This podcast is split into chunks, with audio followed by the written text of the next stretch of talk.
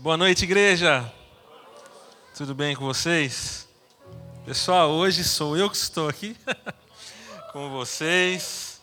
Estou muito feliz de poder trazer a palavra de Deus para vocês hoje. Antes de nós iniciarmos, eu gostaria de orar mais uma vez com você. Feche seus olhos aí mesmo no seu lugar. Vamos falar com o Senhor nessa noite. Senhor, nós estamos diante da tua poderosa presença. E não há nada, Senhor, que nós ansiamos mais nesse momento do que poder ter o Senhor conosco aqui. Senhor, nós estamos em um meio de semana, talvez com tantas pessoas afadigadas, cansadas, pessoas com problemas para resolver, pessoas com situações difíceis e passando pelas mais duras lutas, Senhor.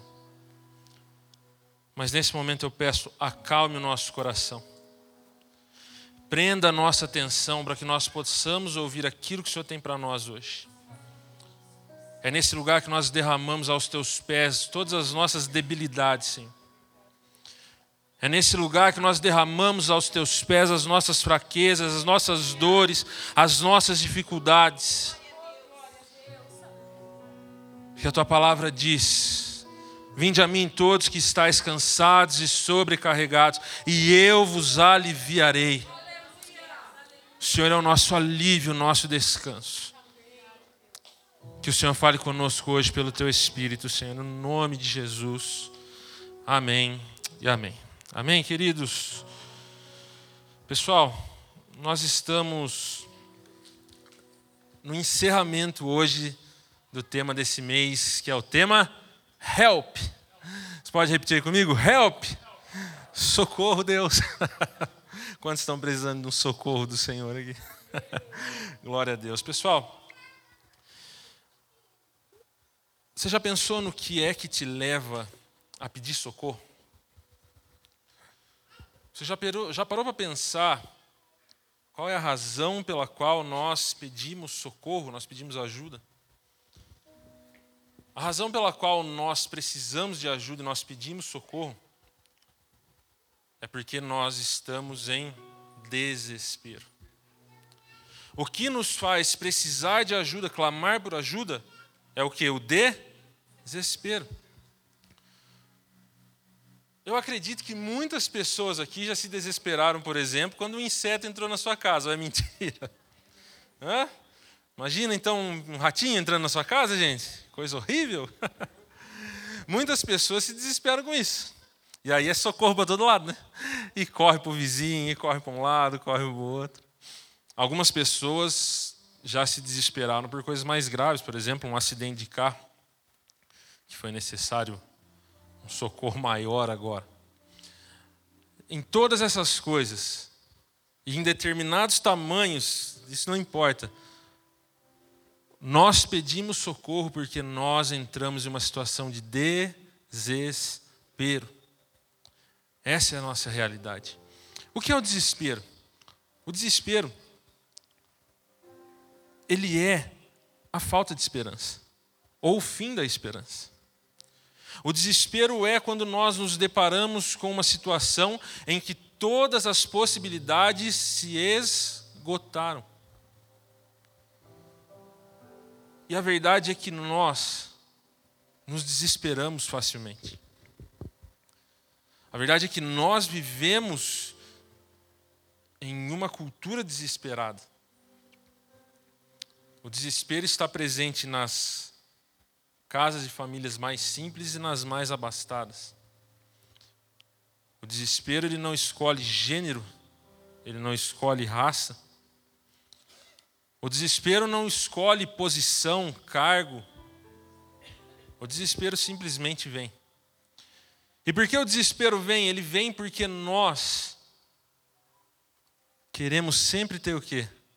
Controle. Em todo momento da nossa vida, o que nós queremos ter é controle. E quando nós perdemos o controle daquilo que estamos realizando ou fazendo, nós entramos em desespero. Bom, você quer ver como todo mundo aqui se desespera?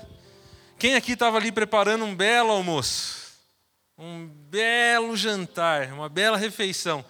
E do nada, né? Você não estava percebendo o seu gás?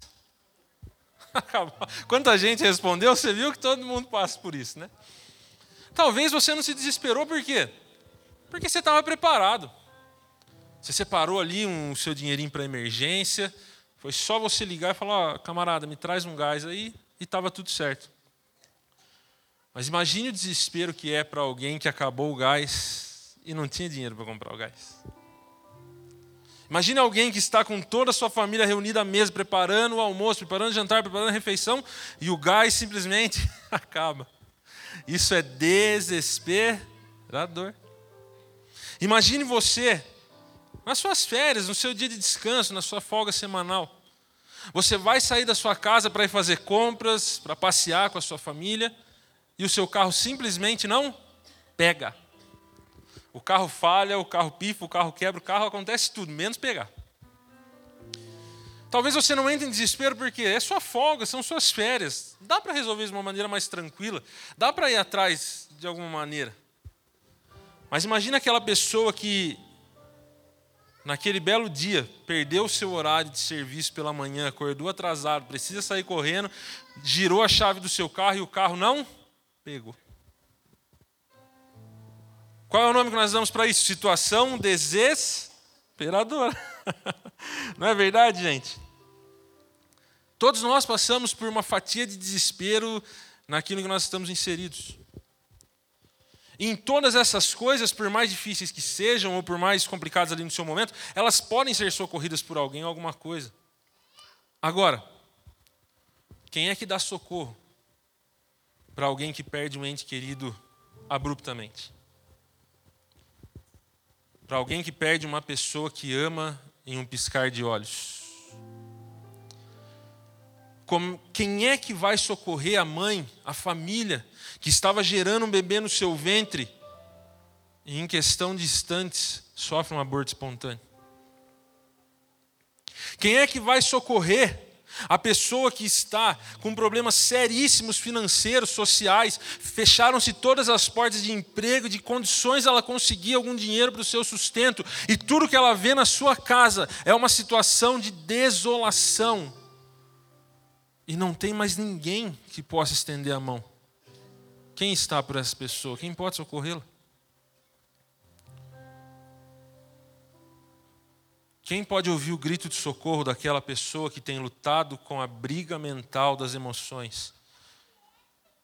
Onde o sentido da vida foi perdido, onde o desejo de viver não é mais encontrado, onde todas as coisas para sua mente não estão mais no seu lugar e tudo que essa pessoa consegue pensar e colocar na sua cabeça é: eu vou morrer, eu vou dar fim na minha vida. Nada mais importa, nada mais faz sentido. Para quem essas pessoas podem gritar help? Socorro. No fim, o que resta como a nossa querida série do Chapolin Colorado, é dizer: e agora, quem poderá me defender? Irmãos, nós precisamos aprender algo importante. Por trás de todo o desespero que nós enfrentamos e que a vida nos causa, há uma providência de Deus escondida para nós. A grande questão é que nós não entendemos, ou não vemos, ou não conseguimos, com as nossas faculdades mentais, entender de maneira plena como Deus está agindo por meio da Sua providência. E é sobre isso que eu quero falar com vocês hoje. Nós vamos ler o texto de 1 Reis, primeiro livro dos Reis, no capítulo 17. Acompanhe comigo, por favor.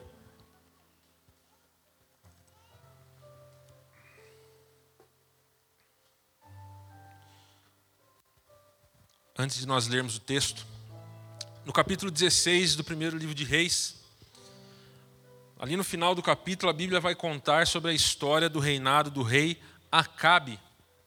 A Bíblia diz que Acabe foi um rei que fez muito mal aos olhos do Senhor. A Bíblia fala que ele fez mais mal do que todos os outros reis que vieram antes dele.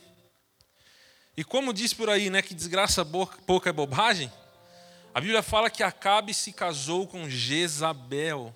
Acredito que a maioria aqui conhece a história dessa moça. Dessa.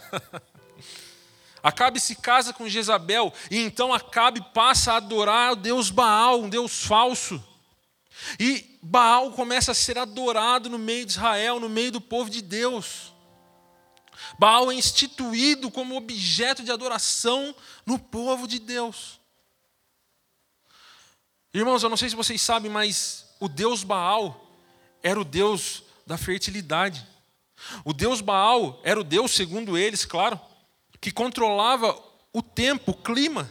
Era o Deus que fazia chover, era o Deus que fazia vir o sol, era o Deus que cuidava da plantação, era o Deus que fazia os campos florescerem.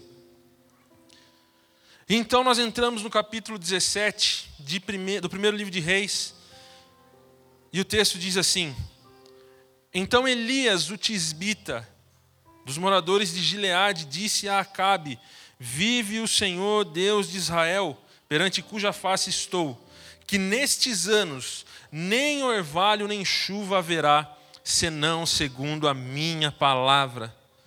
Depois veio a Elias a palavra do Senhor dizendo: Retira-te daqui e vai para o oriente, e esconde-te junto ao ribeiro de Querite, que está diante do Jordão.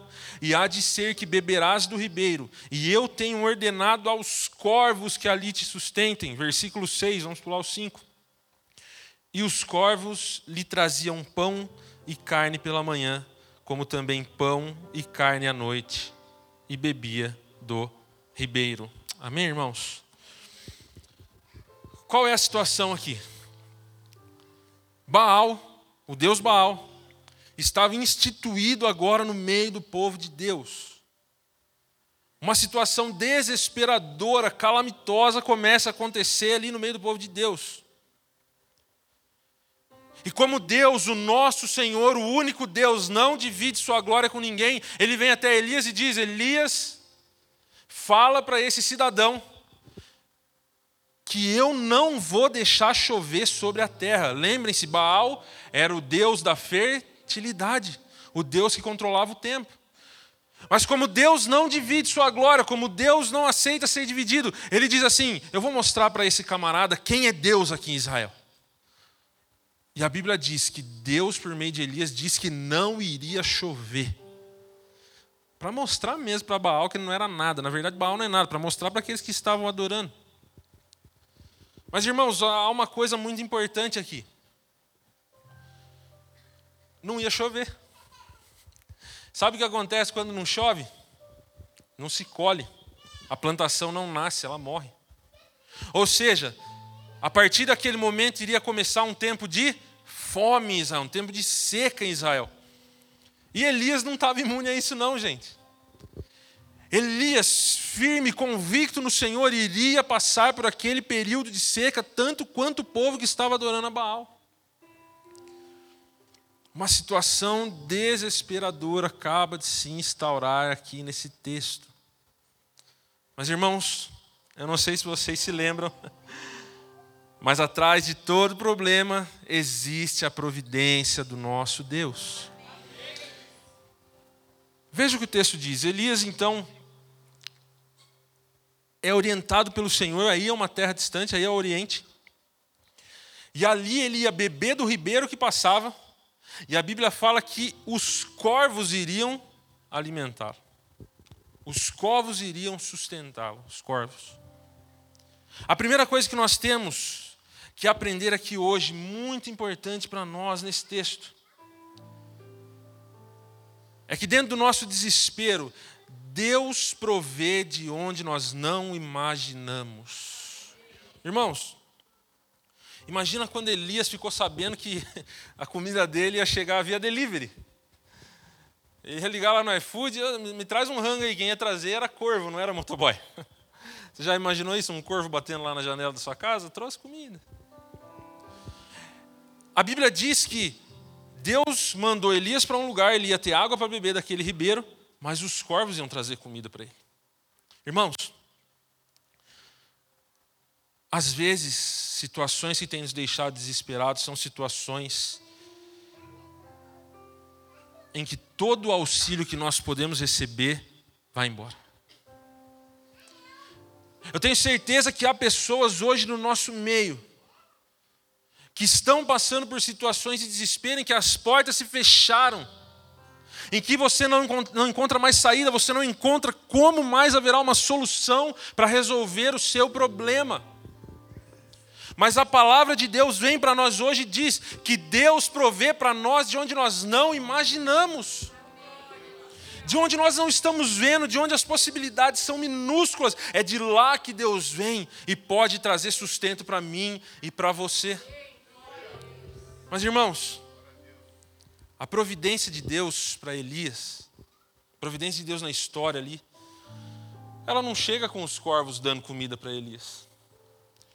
Eu disse que nós iríamos falar de providência hoje porque eu quero muito que você entenda hoje que a providência de Deus, ela está presente em cada partícula do cosmos, em cada partícula do universo, em cada momento da existência, e eu vou mostrar para vocês.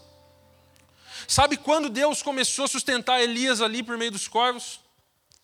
Algum tempo atrás, alguns corvos, sustentados por Deus, guardados por Deus, receberam saúde de Deus foram guardados por Deus a ponto de não serem predados por outros animais maiores, ou quando estavam em terra por outros animais. E Deus permitiu que aqueles corvos cruzassem. Reprodução. Deus guardou aqueles corvos no momento ali da sua cruza, e então eles botaram ovos. E aí então, quando aqueles ovos eram botados, chocados, Deus deu saúde para a mamãe corvo. para que ela pudesse chocar aqueles ovos e então nascessem os seus queridos corvinhos. Ai, que coisa linda, né, gente? E Deus guardou aqueles corvos ali no ninho de pássaros que pudessem vir predá-los, porque isso é uma coisa muito normal de se acontecer. E aí então Deus continuou dando saúde para aqueles papais corvos, assim eu posso dizer, para que eles pudessem voar, pegar alimento, trazer para os seus filhotes corvinhos, darem comida para eles até o ponto de chegar à idade deles conseguirem se alimentar sozinhos. E Deus, de uma maneira soberana, que nós não nunca vamos saber, dá capacidade para que papai corvo, mamãe corvo, ensine os seus corvinhos a voar, a se virarem sozinhos. E Deus, na sua grandiosa providência, sustenta aqueles corvos com as suas mãos que ainda não sabem voar, até que eles aprendam a bater asas e consigam voar, até que chegue o dia que Deus chama eles à sua presença e fala: Vocês sustentarão o meu servo. A providência de Deus para nós, irmãos, não começa no ato, ela começa na preparação que Deus está fazendo em um lugar que nós não estamos vendo e nem imaginamos. Essa é a providência de Deus. É por isso que Ele provê de onde não imaginamos, porque nós não imaginamos, mas Ele faz. Eu não sei se você sabe disso, mas Deus é o dono de toda a criação, de toda a história, de todo o tempo. Todas as coisas estão na palma das suas mãos, no total controle da sua sabedoria. Deus conhece os pássaros quanto mais a sua necessidade. Você pode dizer: Help, Senhor, socorre. E o Senhor te socorrerá. Amém, irmãos? O texto continua. No verso 7, a palavra de Deus diz o seguinte: E sucedeu que, passados os dias, o ribeiro se secou, porque não havia mais chuva na terra. Aquele ribeiro que Deus estava usando para que Elias pudesse beber dele se seca. Deus começa agora um tempo diferente. No verso 8, a Bíblia diz assim: Então veio, ele, veio a ele a palavra do Senhor, dizendo: Levanta-te vai para Sarepta, que é de Sidom, e habita ali. Eis que eu ordenei ali a uma mulher viúva que te sustente. Então ele se levantou e foi a Sarepta. E chegando à porta da cidade, eis que estava ali uma mulher viúva apanhando lenha. E ele a chamou e lhe disse: Traze-me, peço-te num vaso um pouco de água que beba. E indo ela trazê-la, ele a chamou e lhe disse: Traz-me também agora um bocado de pão na tua mão. Porém, ela disse: Vive o Senhor teu Deus, que nem um bolo eu tenho. Senão somente um punhado de farinha numa panela e um pouco de azeite numa botija. E vês aqui apanhei dois gravetos e vou prepará-lo para mim e para o meu filho, para que comamos e morremos. Irmãos, segunda situação desesperadora. Elias agora é enviado por Deus a um outro lugar. E Deus diz para Elias: Eu preparei uma mulher viúva para te sustentar, irmãos. Naquele tempo, viuvez era sinônimo de pobreza. Se você era viúva, você era pobre. Era assim naquela época. Olha a loucura que nós estamos ouvindo aqui, aos nossos olhos, claro. Deus diz a Elias que ele mandou uma mulher viúva, uma mulher pobre, sustentá-lo. Quando Elias chega até lá, ele vê uma mulher viúva carregando lenha. Aqui existe uma coisa importante a nós vermos. A Bíblia fala que Deus mandou essa mulher sustentar ele. Mas nem ela sabia que Deus tinha mandado. Irmãos, deixa eu desmistificar algo para você aqui. Às vezes nós dizemos uma maneira, eu entendo quando nós dizemos isso, tá? Não tem problema falar isso. Mas uma maneira errônea, talvez, nós dizemos assim, irmão, deixa Deus te usar, deixa Deus fazer o que Ele quer na sua vida. Queridos, Deus não precisa da sua permissão para fazer o que Ele quer. Deus não precisa que você autorize Ele a fazer o que Ele quer. Se Deus quer você, Ele vai, estoura as portas do seu coração e pega você, porque Deus não perde das suas mãos aquele que Ele escolheu. Ele não depende da sua permissão para agir nesse mundo. Então aquela mulher, sem saber, é encontrada agora pelo, pelo profeta. E ele diz assim: Moça, me traga água, por favor. Ela traz. E ele diz: Me traga um bolo, me traga algo para comer. E o que, que essa mulher diz? Meu senhor, eu não tenho nada senão um pouquinho de farinha e um pouquinho de azeite na minha botija. Eu só posso preparar aqui para mim e para o meu filho, para nós comermos uma última vez e esperar que a morte nos leve. Lembre que nós estamos falando de um tempo de seca. Segunda coisa que nós temos que aprender aqui hoje. A primeira foi que Deus provê de onde nós não esperamos, e a segunda é que Deus usa quem nós não esperamos. Sabe, irmãos, às vezes nós achamos que a providência de Deus para nós virá da onde nós estamos esperando e das pessoas que nós estamos esperando. Às vezes nós achamos, né, o, o, o cara lá está com um problema financeiro, ó, Deus vai levantar um cara ricaço para me abençoar. Quantas vezes nós, nós não ouvimos isso, né? Ó, estou com um problema assim, Deus vai levantar aquele fulano ou daquele lado. Deus manda uma mulher pobre que só tinha uma última refeição, era comer e morrer, sustentar o seu profeta. Irmãos, sabe o que essa história nos ensina? Nós não podemos colocar limites em Deus. Nós não podemos limitar Deus às nossas condições. Entenda que se o desespero chegou na sua vida por alguma circunstância, quer ela seja qual seja, Deus pode usar a pessoa que você menos espera para te abençoar. E às vezes você é a pessoa que Deus vai usar para abençoar alguém que nunca esperou que você ia abençoar.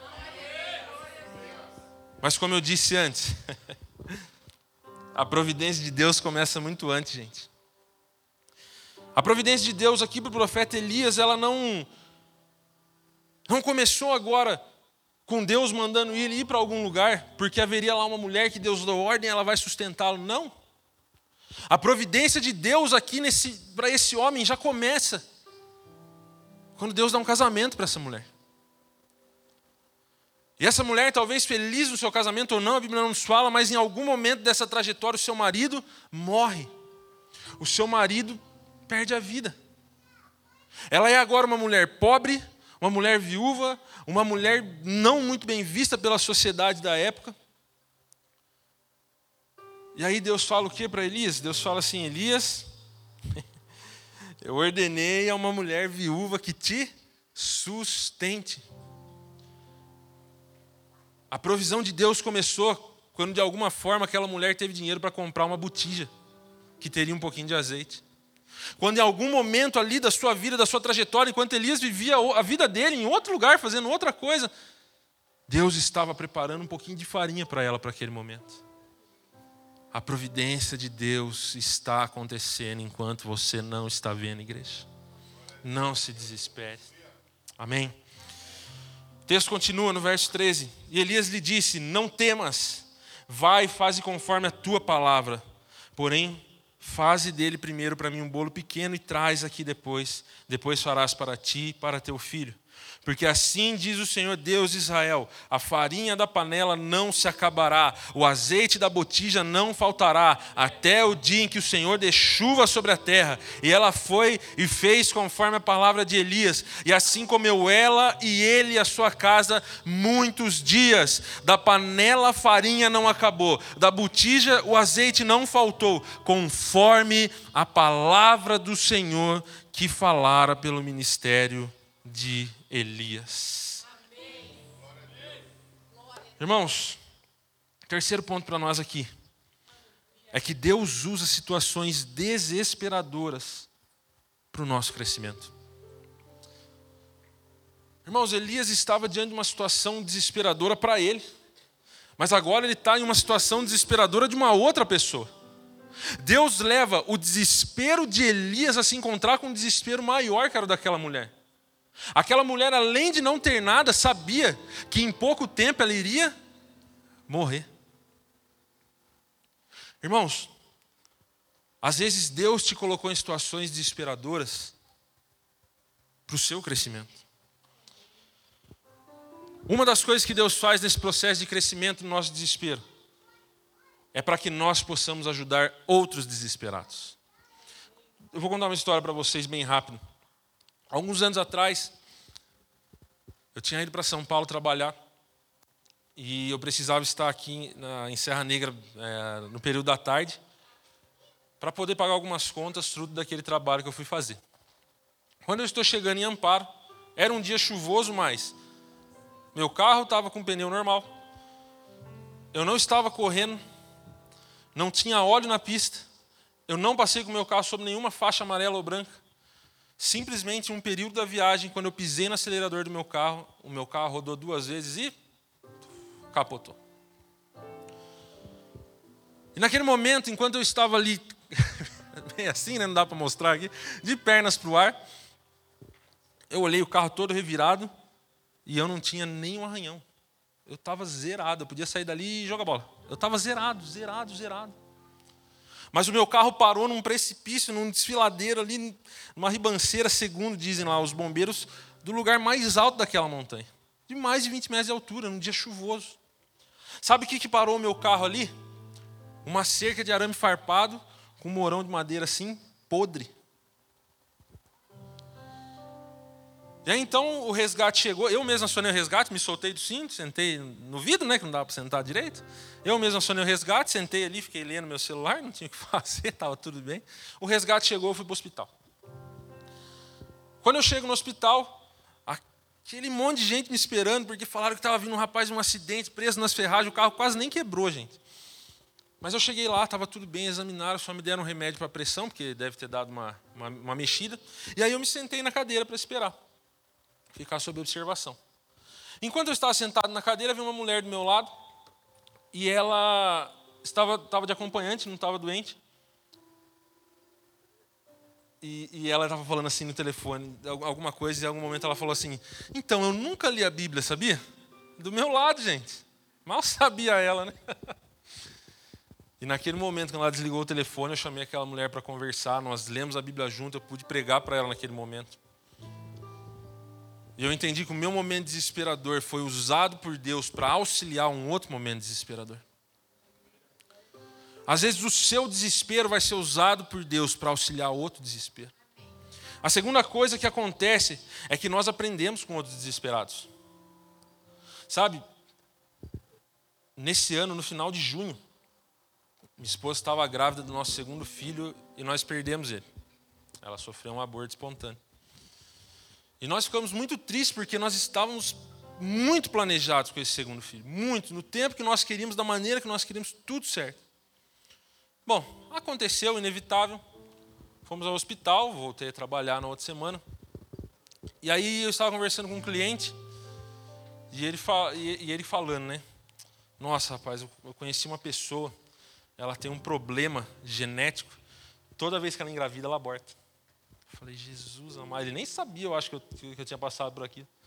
E ele falou assim: Mas o mais triste é que a última gestação dela já estava com seis meses, toda formada, criança, tudo certinho, e ela abortou. naquele momento, Deus me ensinou muita coisa. Deus me ensinou a descansar plenamente em Sua providência plenamente. E passou um tempo depois, eu recebi a notícia que um amigo meu morreu num acidente trágico de moto. E quando eu fui no velório, vi a mãe dele chorando em cima do caixão dele, porque perdeu um menino quase da minha idade. Eu entendi muitas coisas que Deus estava me ensinando naquele momento. A minha situação era desesperadora, foi o dia mais triste da minha vida, mas Deus me ensinou com desesperos maiores do que os meus. E Deus pode te ensinar com desesperos maiores do que os seus. Nós temos muito a aprender. E em terceiro lugar, Deus muitas vezes usa desespero das outras pessoas para que nós possamos entender que outras pessoas também sofrem. Irmãos, uma das coisas que o desespero faz em nós é fazer que nós percamos a noção da realidade. A gente acha que só a gente sofre, só a gente está padecendo, só a gente está com problema. Vou contar mais uma história para vocês. É bom essas coisas, tem que ilustrar, né? Eu estava em casa ontem, por volta de nove, pouquinho da noite, já me preparando para o culto de hoje, lendo um pouco, tudo mais. Só que eu não leio na sala. Eu nunca leio na sala. Eu gosto de ler num escritorinho, um quarto que eu fiz escritório lá em casa, fico quieto ali, leio. E quando eu terminei a última palavra do capítulo do último livro que eu estava lendo, eu consegui olhar só por uma fresta que a cortina abriu assim da, da, da minha, do meu quintal lá fora, e eu vi o meu cachorro se debatendo para tudo que é lado. Tudo que é lado, tudo que é lado. Falei, pronto, ficou louco o cachorro.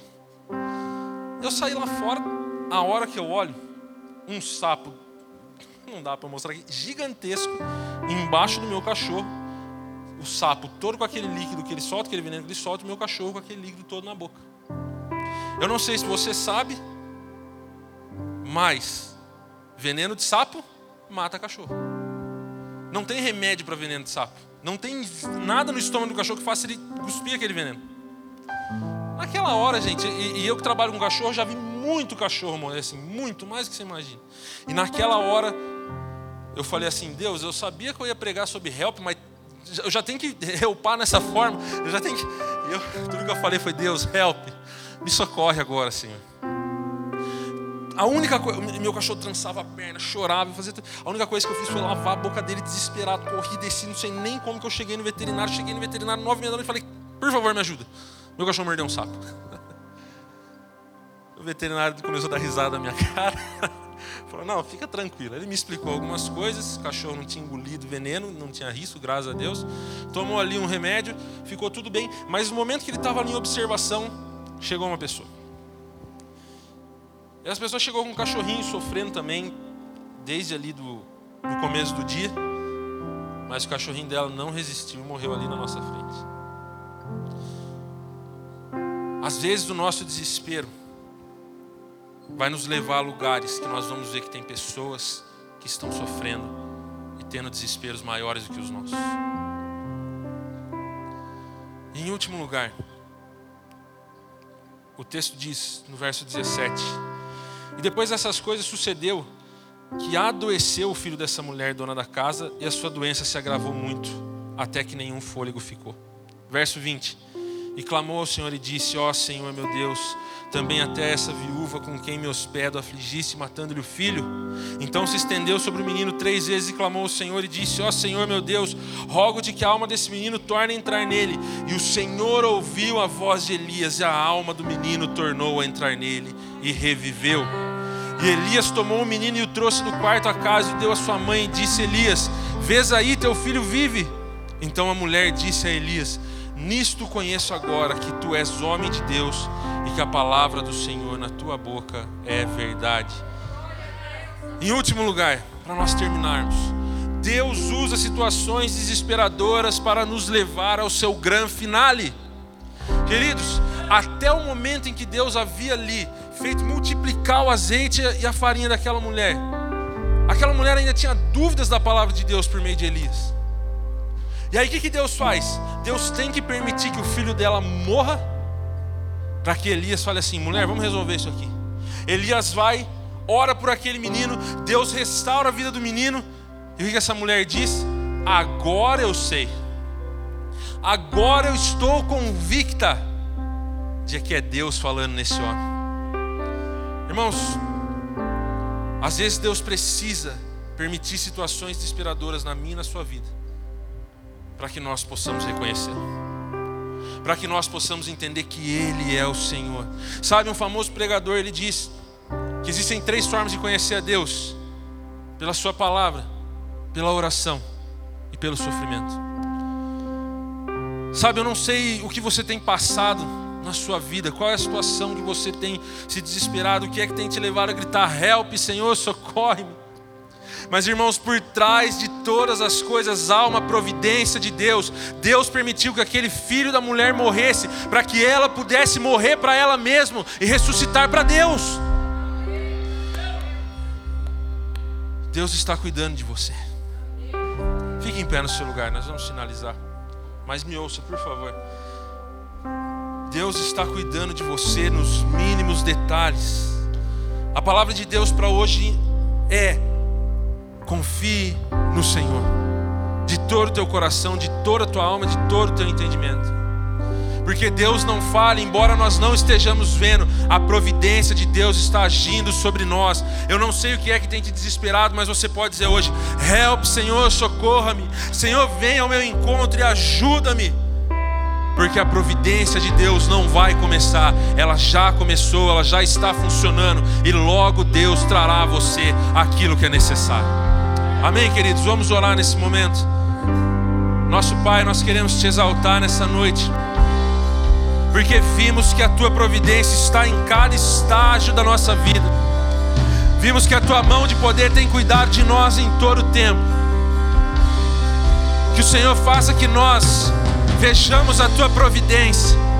Senhor, se há alguém aqui no nosso meio desesperado hoje, gritando por socorro com a sua alma aflita, venha com a tua providência, ó Pai.